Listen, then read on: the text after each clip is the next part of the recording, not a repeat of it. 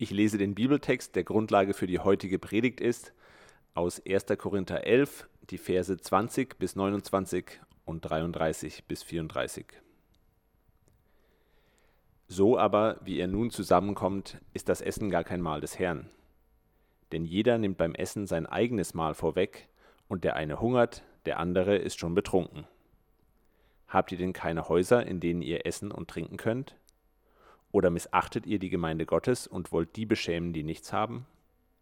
Was soll ich euch sagen? Soll ich euch loben? In diesem Fall kann ich euch nicht loben. Ich habe nämlich vom Herrn, vom Herrn empfangen, was ich auch an euch weitergegeben habe. Der Herr Jesus nahm in der Nacht, da er ausgeliefert wurde, Brot, dankte, brach es und sprach, Dies ist mein Leib für euch, das tut zu meinem Gedächtnis. Ebenso nahm er nach dem Essen den Kelch und sprach, dieser Kelch ist der neue Bund in meinem Blut. Das tut, so oft ihr daraus trinkt, zu meinem Gedächtnis. Denn so oft ihr dieses Brot esst und den Kelch trinkt, verkündigt ihr den Tod des Herrn, bis dass er kommt. Darum, wer auf unwürdige Weise das Brot isst oder den Kelch des Herrn trinkt, macht sich schuldig am Leib und am Blut des Herrn. Es prüfe sich jeder, und dann soll er vom Brot essen und aus dem Kelch trinken. Wer nämlich isst und trinkt, ohne zu wissen, was der Leib bedeutet, der isst und trinkt sich zum Gericht. Darum, meine Brüder und Schwestern, wenn ihr zum Essen zusammenkommt, wartet aufeinander. Wer Hunger hat, soll zu Hause essen, damit ihr nicht zum Gericht zusammenkommt.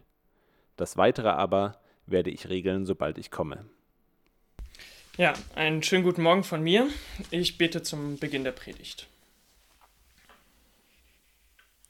Herr, ich danke dir für diesen Sonntag, ich danke dir für diesen Tag, ähm, auch wenn irgendwie Regen angesagt ist, danke ich dir dafür, dass dieser Tag genutzt werden kann, um zu entspannen und sich eine Pause zu nehmen. Und dass dieser Gottesdienst auch ist und diese Predigt jetzt da ist und wir uns auf dich fokussieren können. Und ich danke dir ja für diesen Text und für diese guten Gedanken, die du mir in der Vorbereitung geschenkt hast. Und ähm, ja, für all das, was du da reingelegt hast und dass wir erfahren dürfen, wie du uns miteinander verbindest. Amen. Ich erinnere mich gerne zurück an den letzten Sommer. Ähm, irgendwie haben wir ja Corona so ein bisschen vergessen. Äh, man konnte irgendwie wieder viel unternehmen. Man war sowieso ja viel draußen unterwegs.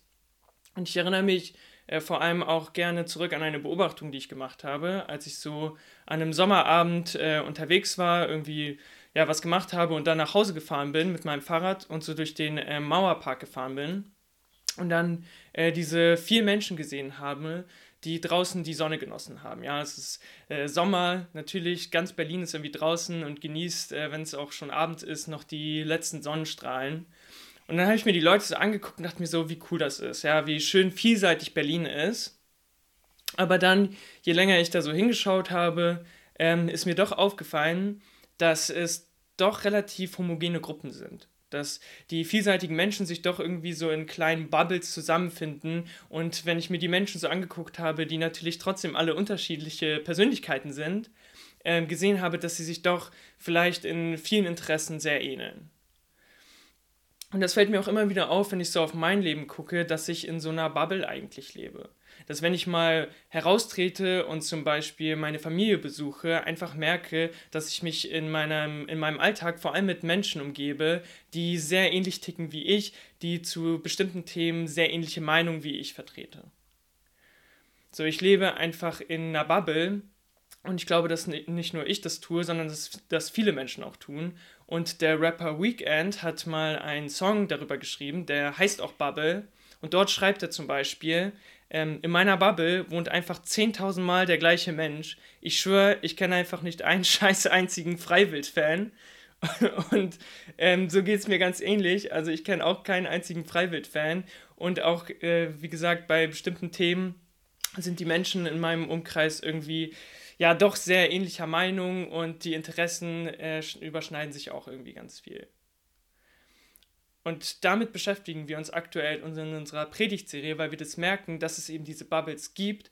Weil beschäftigen wir uns aber mit dem Thema, was uns trotzdem miteinander verbindet und wie uns der Glaube über solche Bubbles hinaus miteinander verbinden kann. Und dazu schauen wir uns Texte aus dem ersten Korintherbrief an, Denn Korinth war für damalige Zeit äh, sozusagen das Berlin von äh, heute. So, es war auch sehr vielseitig, es war so eine Hafenstadt, so ein Knotenpunkt, wo einfach aus äh, vielen verschiedenen Regionen Menschen zusammengekommen sind und dort gelebt haben und sich da aber wahrscheinlich trotzdem auch, so wie wir es äh, heute auch bei uns erleben, auch so Gruppen und Bubbles gebildet haben. Und Paulus schreibt diesen Brief an die Gemeinde in Korinth und erklärt ihnen, wie sie aber ja diese Verbindung untereinander ähm, erleben können und daran festhalten können und dem mehr Ausdruck geben können. Und dazu schauen wir uns verschiedene Texte an und auch diesen Text, den Julika gerade vorgelesen hat. Denn auch dort ist es so, dass so zwei Gruppen so aufeinanderstoßen, wo so ein Konflikt irgendwie entsteht, weil die treffen sich eigentlich zusammen als Gemeinde in Korinth, um zusammen zu essen und das Abendmahl zu feiern. Aber die eine Gruppe ähm, ist schon betrunken und hat sich super satt gegessen, während die andere Gruppe noch hungrig ist. So, das sind so zwei verschiedene Gruppen, zwei Bubbles, die hier aufeinanderstoßen und ein Konflikt entsteht. Und Paulus sieht das und kritisiert das. Aber er möchte ihnen helfen und gibt ihnen so Anweisungen, äh, wie sie das überwinden können und wie sie der Verbundenheit, die sie eigentlich untereinander haben, äh, mehr Ausdruck gewinnen kann. Und das macht er ganz praktisch und ganz konkret und erklärt ihnen ganz simpel, aber dann erklärt er sie noch tiefer und zwar dadurch, dass er das Abendmahl nochmal in den Mittelpunkt stellt und ihnen nochmal erklärt, worum es im Abendmahl geht. Und diese beiden Punkte möchte ich jetzt in meiner Predigt beleuchten. Also einmal die Situation in Korinth, diesen Konflikt, was sind das für zwei Gruppen, die da aufeinanderstoßen, ähm, und wo gibt es solche Konfliktsituationen auch in unserem Kontext. Und in einem zweiten Teil der Predigt möchte ich mir dann anschauen, wie das Abendmahl dabei helfen kann, ähm, uns miteinander zu verbinden und rücksichtsvoller zu handeln. Also die, zuerst die Situation in Korinth und Konfliktsituationen in unserem Kontext und in einem zweiten Teil die Verbindung durch das Abendmahl. Was ist die Situation in Korinth? Was sind das für zwei Gruppen? Das ist ganz einfach erklärt. Das sind ähm, einmal die wohlhabenden Hausherren und Herrinnen, die in der äh, Gemeinde äh, gelebt haben, die also ja, Häuser hatten, Wohlstand äh, hatten und sich viel leisten konnten. Und zum anderen waren aber auch in der Gemeinde Sklavinnen und Lohnarbeiterinnen, die auch zu dieser Gemeinde kamen. Und es ist erstmal schon mal cool wahrzunehmen, dass es so, äh, so unterschiedliche Gruppen in dieser Gemeinde gibt. Der Glaube hat also schon da irgendwie was Verbindendes ähm, weil es diese zwei unterschiedlichen Gruppen trotzdem schon zusammenführt ähm, und zu einem Interesse zusammenkommen lässt. Aber dann ist es leider so, dass die Wohlhabenden, die ähm, ja, ihre Speisen mitgebracht haben und so ein Buffet aufgebaut haben, ähm, warten, dass die Sklavinnen und Lohnarbeiterinnen auch kommen. So, die müssen noch arbeiten, die sind noch länger unterwegs, die müssen halt bis in die sp späten Abendstunden arbeiten. Aber die Wohlhabenden können sich es natürlich erlauben, irgendwie früher frei zu machen oder haben einfach Leute, die für sie arbeiten und können dann schon früher zusammenkommen. Und dann bringen sie ihre Speisen mit und stellen das so alles auf und warten ein bisschen. Aber dann sehen sie einfach dieses richtig gute Essen und es duftet und der, das ganze Haus riecht irgendwie schon äh, nach diesem leckeren Essen und die Leute haben Hunger und dann entscheiden die sich, naja, wir könnten ja vielleicht schon mal anfangen zu essen. So, eigentlich war das so gedacht, dass das Abendmahl ähm, um ähm, das dass sie eigentlich zusammen essen und dass das Abendmahl dieses Essen umrahmt hat. Also, dass sie eigentlich anfangen mit dem ersten Element vom Abendmahl, mit dem äh, Brot, dass sie zusammen anfangen, das Brot zu brechen und sich daran zu erinnern, dass das Christi Leib ist. Und damit fangen sie diesen Abend an und essen zusammen, haben so ein Sättigungsmahl, wo sie all die guten Speisen essen. Und dann beschließen sie diesen Abend eigentlich damit, dass sie dann diesen Kelch nochmal herumgeben und sich an den neuen Bund, äh, der beschlossen wurde mit Gott, erinnern. Aber sie warten halt und sind aber viel zu hungrig und ähm, können es nicht aushalten und sagen sich dann, ach, vielleicht können wir ja das Sättigungsmahl einfach nach vorne schieben. Ich meine, das Wichtige, so die Erinnerung an Jesus, die Elemente, da warten wir auf jeden Fall. Ne? Da warten wir, bis die Sklavinnen und Lohnarbeiterinnen kommen. Aber Leute, ich halte es nicht mehr aus, können wir nicht einfach schon essen? Und dann entscheiden sie sich und essen und essen sich richtig satt und trinken auch schon Wein und sind dann halt einfach schon betrunken, als die LohnarbeiterInnen und SklavInnen dann dazukommen und nur noch die Reste vom Buffet finden. Die Wohlhabenden handeln hier einfach rücksichtslos und konsumieren einfach rücksichtslos und gönnen sich einfach das, was sie sich, äh, was sie wollen. Sie achten nur auf ihre Bedürfnisse. Und was dabei auch passiert, ist nicht nur, dass die anderen dabei hungrig zurückbleiben, sondern dass ihr sozialökonomischer Status, also dass sie eben Sklavinnen und Lohnarbeiterinnen sind, nochmal so richtig auf dieses trockene, übrig gebliebene Brot draufgeschmiert wird. So durch diese Situation wird ihnen nochmal klar, sie sind anders als die Wohlhabenden. Sie leben anders, sie haben andere Rechte. Und anstatt dass, dies, dass das Abendmahl und diese Feier und dieses Treffen von der Gemeinde irgendwie die, die Verbindung untereinander ausdrückt, drückt sie noch viel mehr diese Trennung, diesen Konflikt dieser zwei verschiedenen Gruppen aus. Und sie werden nochmal, ihm wird ihrer Status nochmal viel deutlicher. Das ist der Konflikt, den wir in Korinth finden. Und die Frage ist, wo finden wir solche Situationen in unserem Leben? Und erstmal ist ähm, ganz wichtig festzuhalten, dass wir nicht die Sklavinnen und Lohnarbeiterinnen sind, dass nicht die die Menschen sind, mit denen wir uns identifizieren können, sondern dass es die Wohlhabenden sind, mit denen wir uns identifizieren. Wir sind wohlhabend hier in Deutschland, wir haben einfach alles, was wir brauchen und müssen, äh, haben keinen Mangel. Und trotzdem ist Deutschland so reich, dass, es, dass ich überhaupt keine Situation kenne, wo ich mal in so einer Situation komme, wo ich Leuten wirklich was wegnehme. Ja, wenn ich irgendwie im Supermarkt bin, äh, dann sind die Regale immer äh, randvoll gefüllt. So, und selbst wenn es mal äh, passieren sollte, dass ich aus einem Fach die letzte Packung Erdnüsse nehme, dann gibt es in einem anderen Fach von einer anderen Marke ganz ähnliche Erdnüsse. Oder im Notfall gibt es noch fünf Fächer mit Cashewkern oder irgendwelchen anderen Nüssen. So, ich kenne das nicht, dass ich irgendwo einkaufen gehe und Leuten wirklich etwas wegnehme. Und auch wenn ich mich mit Menschen zum Essen treffe, ja, also jetzt nicht in Corona-Zeiten, sondern man trifft sich irgendwie mit mehreren Menschen, man hat genug, äh, man hat ganz viel Essen vorbereitet oder andere haben Essen vorbereitet, dann entwickelt sich zwar bei mir so eine Art Futterneid, ich äh, will dann immer gucken, so, dass auch wirklich ich ganz satt werde und dass ich alles auch mal probieren kann und so. Und da kommt das so ein bisschen zum Vorschein, aber trotzdem ist eigentlich immer genug Essen da. Also ich bin selten, eigentlich nie in die Situation gekommen, dass es gar kein Essen mehr gab und irgendjemand wirklich hungern musste. So allerhöchstens, dass irgendwas schon weg war, aber in den meisten Fällen hatte dann doch jeder die Chance, irgendwie sich etwas auch davon zu nehmen.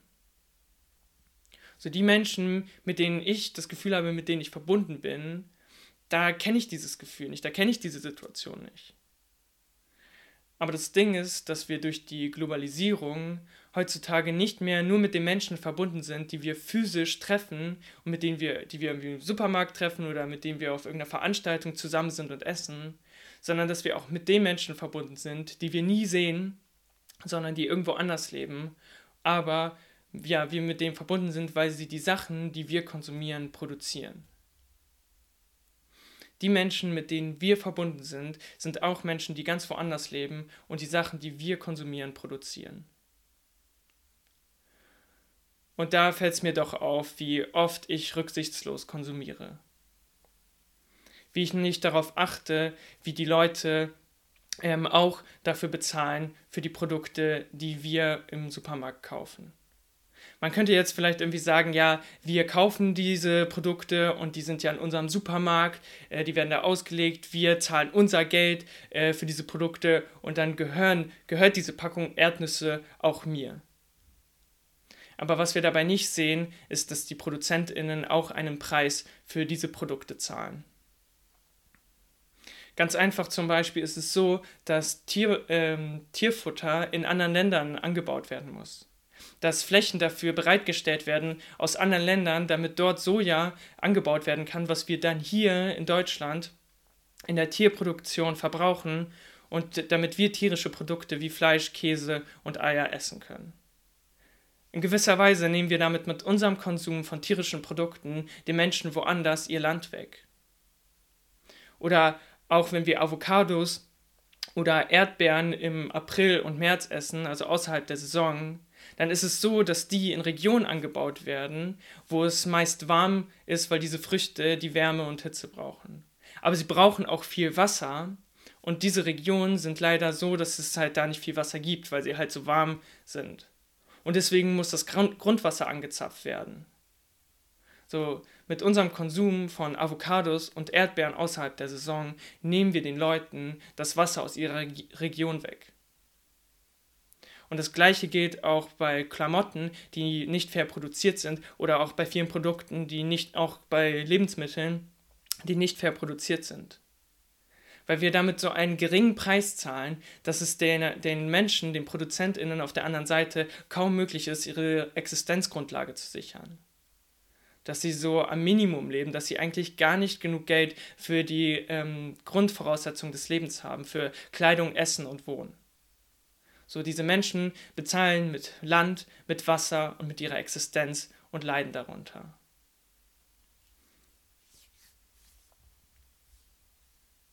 Ich war diese Woche am Mittwoch, glaube ich, bei einem Vortrag von Karl Tillessen. Der hat ein Buch geschrieben, das heißt Konsum, warum kaufen wir Sachen, die wir nicht brauchen? Und in diesem Vortrag wurde ihm dann diese Frage gestellt. Warum kaufen wir eigentlich Sachen, die wir nicht brauchen? Und seine Antwort war so klar und so simpel und so konkret und sie war einfach, weil wir es können. Und ich fand es so, so eklig irgendwie, diese Antwort. Einfach, dass das der Grund ist, warum ich so rücksichtslos konsumiere, ist einfach, weil ich es kann. Weil mir das zur Verfügung stellt, weil, ich, weil es so günstig ist und weil ich mir das, weil ich einfach in den Supermarkt gehen kann und mir günstig Produkte kaufen kann. Ich kann mir das einfach leisten. Und diese Begründung ist irgendwie keine Begründung, die das wirklich erklärt und ähm, mir erlaubt, dass ich wirklich so handeln kann. Einfach nur, weil ich es kann. Ja, ich kann viele Sachen, aber das bedeutet ja nicht, dass sie gut sind. So, das hat mir irgendwie nochmal so vor Augen geführt, warum wir so handeln, warum ich so konsumiere, wie ich konsumiere, weil es mir einfach so zur Verfügung steht und weil ich nicht darüber nachdenke, was das aber für andere Menschen bedeutet. Und so ist es auch bei den KorintherInnen, die Wohlhabenden, die die Speisen wegessen. So, die das, äh, die Speisen mitgebracht haben für das Sättigungsmahl, äh, das auch zusammen war für die, ähm, für die SklavInnen und LohnarbeiterInnen und sie es denen aber dann weggegessen haben, sodass sie kein, äh, keinen Anteil daran haben konnten. So, die Wohlhabenden handeln hier auch rücksichtslos und konsumieren rücksichtslos. Und Paulus erklärt dann ganz simpel, Leute, hört doch mal zu, passt auf, wartet aufeinander, seid rücksichtsvoller und wenn ihr so Hunger habt, dass ihr es nicht aushalten könnt, aufeinander zu warten, dann esst doch schon vorher etwas. So, Paulus gibt einfach klare Tipps und Anweisungen, äh, wie sie rücksichtsvoller konsumieren sollen, wie sie aufeinander Rücksicht nehmen sollen und wahrnehmen sollen, dass sie miteinander verbunden sind.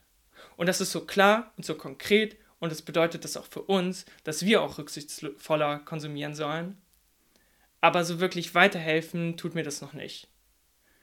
So, das ist irgendwie so ziemlich platt, das habe ich auch irgendwie verstanden. Und ich höre immer wieder Sachen, auf die man achten muss bei seinem Konsum. Aber so trotzdem, dass das wirklich verstanden wird, was das eigentlich bedeutet und wie es mir helfen kann, rücksichtsvoller zu konsumieren, das fehlt da noch. Und deswegen hat Paulus auch vorher noch ähm, das Abendmahl erklärt und erklärt, wie das Abendmahl diese Menschen eigentlich miteinander verbindet. Und das möchte ich mir jetzt im nächsten Teil anschauen und schauen, wie uns das auch hilft, uns rücksichtsvoller zu konsumieren und wahrzunehmen, wie wir mit diesen Menschen, mit diesen ProduzentInnen unserer Güter äh, verbunden sind. Für Paulus ist der Grund, warum die Wohlhabenden so rücksichtslos handeln, der, dass sie scheinbar vergessen haben, was das Abendmahl eigentlich ist. So, er hat es ihnen eigentlich erklärt, als er mal dort vor Ort war, als er bei ihnen in der Gemeinde gelebt hat. Dort hat er ihnen erklärt, was das Abendmahl ist. Er hat ihnen dort schon die Einsetzungsworte, die hier auch in diesem Text gelesen wurden, ähm, hat er ihnen eigentlich schon gesagt und hat ihnen erklärt, was das Abendmahl eigentlich bedeutet. Aber aufgrund ihres Verhaltens erkennt Paulus, dass sie das scheinbar vergessen haben.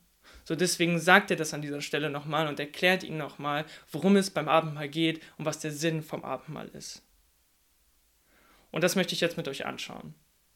So, und der erste Punkt, der erstmal auffällt oder der vor allem den äh, LeserInnen in Korinth aufgefallen ist, ist, dass bei beiden Elementen, sowohl beim Brot als auch beim Kelch, deutlich wird, dass das Abendmahl sich nicht nur an eine Einzelperson, sondern auch an eine Gruppe richtet.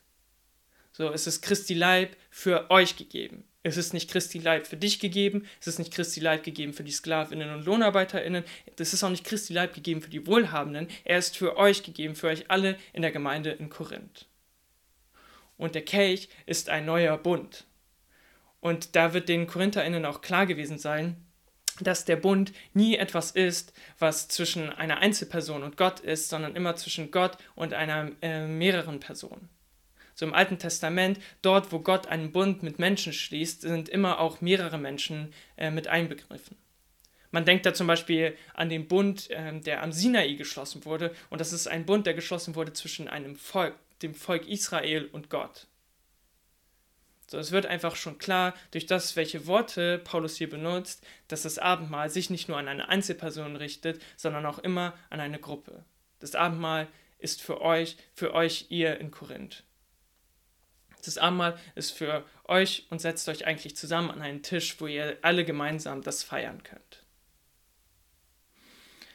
Und dann erklärt er, dass es das Abendmahl etwas ist, in dem ähm, die Menschen beschenkt werden. Sie werden beschenkt mit Christi Leib, der gegeben ist, und mit einem neuen Bund, der geschlossen ist. Im Abendmahl werden wir beschenkt und nicht nur als Einzelperson, sondern immer infolge einer Gruppe, werde trotzdem ich als Einzelperson mit der Gnade und der Liebe von Gott beschenkt. Wir erinnern uns im Abendmahl nämlich daran, dass Jesus Christus auf diese Welt gekommen ist, dieser Welt begegnet ist, zu uns gekommen ist, dann einzelnen Menschen und Personen begegnet ist, ihnen geholfen hat, sie geheilt hat und schlussendlich am Kreuz für uns alle gestorben ist. Wir erinnern uns daran, dass Jesus zu uns gekommen ist und uns auch heute noch begegnen möchte dass er mir heute, in diesem Jahr, in dieser Woche, in dieser Situation, äh, mir seine Gnade und Liebe schenken möchte. Für mich bedeutet das, dass es vor allem für die Situation, ähm, dass Gott mir dort, ähm, dort Liebe und Gnade schenken möchte, für Situationen, in denen ich selber nicht liebevoll und nicht gnädig zu mir oder zu anderen oder zu der Umwelt bin so wo ich rücksichtslos mit mir selber oder mit anderen umgehe. Meistens, weil ich mich höher oder niedriger als die anderen sehe.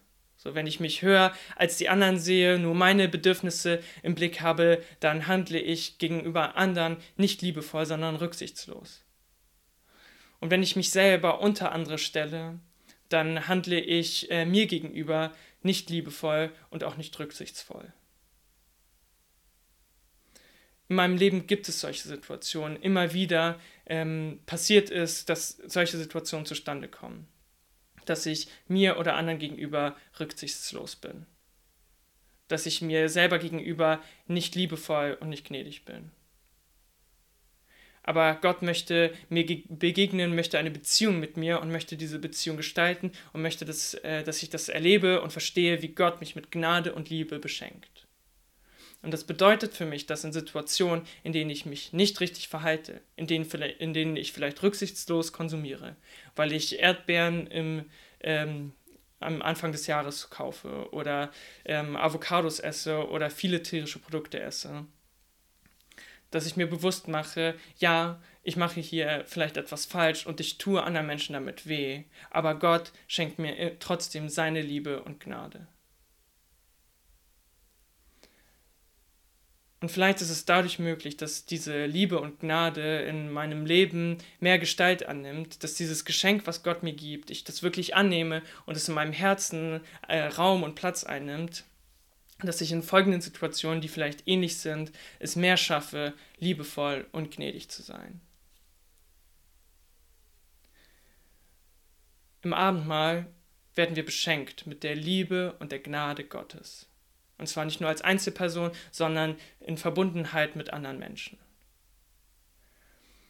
Und diese Verbundenheit wird nochmal dadurch deutlich, dass ich mir bewusst mache, dass ich dieses Geschenk brauche, aber dass die anderen um mich herum auch dieses Geschenk brauchen und dass ich beschenkt bin mit dieser Gnade und die anderen um mich herum genauso beschenkt sind. Wir stehen im Abendmahl alle zusammen auf einer Stufe. Wir brauchen alle dieses Geschenk, weil wir alle Situationen haben, in denen wir nicht gnädig, in denen wir nicht liebevoll, in denen wir nicht rücksichtsvoll sind, sondern Situationen gibt, ähm, in denen wir Fehler machen. So, und deswegen brauchen wir diese Gnade und diese Liebe Gottes. Und gleichzeitig machen wir uns auf dieser Stufe bewusst, ja, und er schenkt sie uns auch allen. Egal wie viele Fehler ich mache, egal wie gut ich mich verhalte, wird mir diese Liebe geschenkt.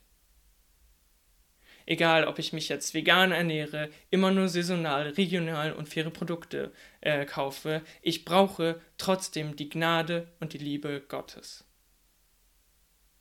Und egal, wie schlecht ich mich verhalte, so egal, ähm, was für Fehler ich mache oder wie gut ich mich verhalte, das ist nicht davon abhängig, ob Gott mir seine Liebe und Gnade schenkt. Er schenkt sie mir immer.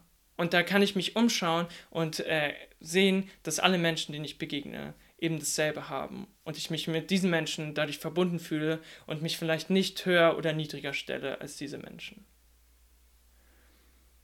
Ich bin immer viel mit dem Fahrrad unterwegs und fahre Fahrrad und Bahn und ähm, nehme dann halt immer die Fahrstühle an den Bahnhöfen und äh, diese Situation, vor dem Fahrstuhl zu stehen und zu warten, ist immer ziemlich nervig für mich, wenn da andere Leute sind und halt auch warten. Und ich weiß, dass ähm, einige Leute ähm, nicht darauf achten, wie viele Leute jetzt in diesen Fahrstuhl gehen oder nicht, äh, dass man da irgendwie auch Abstand drin halten sollte oder Leute auch da stehen, obwohl sie eigentlich auch die Treppe gehen könnten, weil sie kein Fahrrad haben oder junge Leute sind und trotzdem irgendwie, warum auch immer, äh, diesen Fahrstuhl nehmen. Und dann äh, bilde ich mir irgendwie ein Urteil über die und stelle mich irgendwie über die, weil ich denke, die verhalten sich falsch. So, aber dieser Gedanke vom Abendmahl hilft mir, mich nicht über diese Person zu stellen, weil vielleicht achte ich sehr darauf, dass ich den Fahrstuhl nicht benutze, wenn ich äh, kein Gepäck, kein Fahrrad habe und gut zu Fuß bin, dass ich die Treppe nehmen kann. Aber trotzdem gibt es in meinem Leben genug Situationen, in denen ich Fehler mache und rücksichtslos handle. So dieser Gedanke vom Abendmahl hilft mir zu verstehen, dass ich mit anderen Menschen verbunden bin und auf einer Stufe stehe.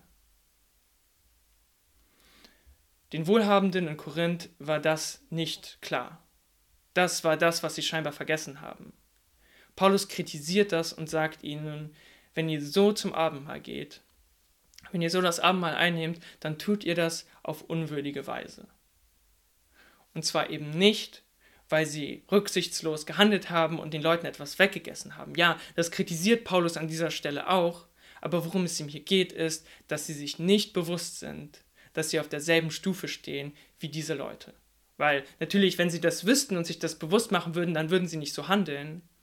Aber sie machen sich das auch nicht bewusst und gehen äh, mit dieser Einstellung, dass sie auch der Gnade bedürfen, in das Abendmahl. Und deswegen sagt er ihnen, prüft euch und diese Prüfung ist aber keine Prüfung, die man irgendwie bestehen kann. Es geht nicht darum, dass ich mich prüfe und erst dann zum Abendmahl gehen kann oder erst dann würde ich zum Abendmahl gehen, wenn ich alles richtig gemacht habe. Wenn ich mich vegan ernährt habe, nur fair produzierte Sachen gekauft habe, nur den Fahrstuhl genommen habe, wenn ich ihn wirklich brauche. So, das geht nicht darum, dass ich das alles abhaken muss und erst dann würde ich zum Abendmahl gehen, sondern dass ich mir bewusst mache, dass ich das Abendmahl brauche, dass es einfach Situationen in meinem Leben gibt, in denen ich nicht gnädig und nicht liebevoll bin. Und trotzdem geht es nicht darum, dass ich mit Schuldgefühlen und mit schlechtem Gewissen zum Abendmahl gehe und dann Brot und Wein zu mir nehme und mir die ganze Zeit nur bewusst mache, wie schlecht ich eigentlich bin, sondern es geht einfach darum, dass ich mit offenen Armen ins Abendmahl gehe so dass ich mir wirklich bewusst mache, ich brauche das. Ich brauche die Gnade und die Liebe Gottes und sich wirklich damit zu beschenken. Der Sinn vom Abendmahl und auch von einer vorangehenden Prüfung ist es nicht, dass wir mit Schuldgefühlen in das Abendmahl rein und rausgehen. Der Sinn vom Abendmahl ist es, mit offenen Armen und offenen Augen in das Abendmahl reinzugehen und sich mit Liebe und Gnade beschenkt wieder rauszugehen. Das wirklich für sich anzunehmen, dieses Geschenk, das Gott ergibt anzunehmen und zu sagen, ja, ich nehme es nicht nur einfach, sondern ich möchte es nehmen, ich brauche es auch und nehme das für, für die nächste Woche, für meinen Alltag mit. Das ist das, wie Paulus sich das Abendmahl vorstellt. Das ist das, wie Paulus erklärt, wie wir es, wie die KorintherInnen und wie auch wir mehr verstehen können, rücksichtsvoller mit uns und mit anderen Menschen umzugehen. Und wie Paulus sich das vorstellt, ist trotzdem, dass es eine gemeinschaftliche Feier ist. Nicht, dass wir einfach nur verzichten und nicht genießen können, sondern dass wir das zusammen wirklich feiern können. Er sagt zwar in den letzten Versen, ähm, im letzten Vers sagt er, ja, und wer hungrig ist, der soll halt zu Hause essen. Aber trotzdem ist seine Vorstellung nicht, dass dieses Sättigungsmahl, dieses Feierliche, komplett in den privaten Raum geht und die Leute sich nicht mehr zusammen treffen können und das feiern können und zusammen essen können. Das ist nur der Tipp, der kleine Ratschlag dafür, um das besser aushalten können, zu können, um darauf zu warten, bis die anderen auch wirklich da sind. Weil die Vorstellung, die Paulus hat, ist von diesem Mahl, von dieser Feier, dass sie wirklich zusammenkommen und niemand vorher irgendwie hungern muss und auch nicht während des Mahls irgendwie hungern muss, sondern dass sie zusammenkommen, dass das Verbindende stark wird, dass es deutlich wird und dass sie das ausleben können. Nicht die Trennung, der soziale Status, der irgendwie herrscht, sondern das Verbindende, dass Gott sie auf eine Stufe stellt. Und dass das etwas ist, was großartig ist, dass es ein Geschenk ist und gefeiert werden kann.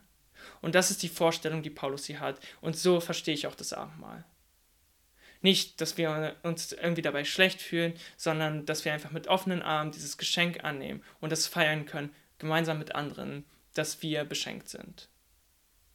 Und dadurch vielleicht lernen, dass wir mit anderen verbunden sind, auf einer Stufe stehen und rücksichtsvoller handeln und rücksichtsvoller konsumieren. Ich komme jetzt zum Schluss meiner Predigt und ich möchte gerne die Predigt so simpel und so praktisch beenden, wie Paulus diesen Abschnitt beendet. So mit so einer klaren Linie, mit so kleinen Tipps und ähm, Hinweisen, wie es jetzt eigentlich weitergehen soll, wie sie sich eigentlich verhalten sollen. Und ich nehme mich da genauso mit rein, weil auch ich noch vieles lernen muss, noch viel lernen muss, wie ich rücksichtsvoller handle und konsumiere und auch mehr lernen muss, äh, die Liebe und Gnade Gottes für mich anzunehmen.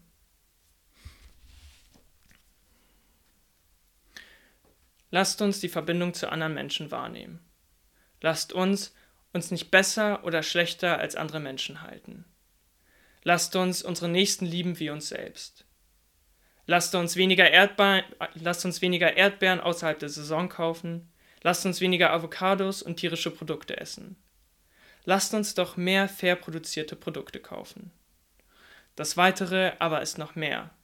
Wir sind beschenkt mit Liebe und Gnade. Lasst uns uns diese Liebe und Gnade bewusst machen und sie für uns annehmen und sie realisieren in unserem Alltag. Amen.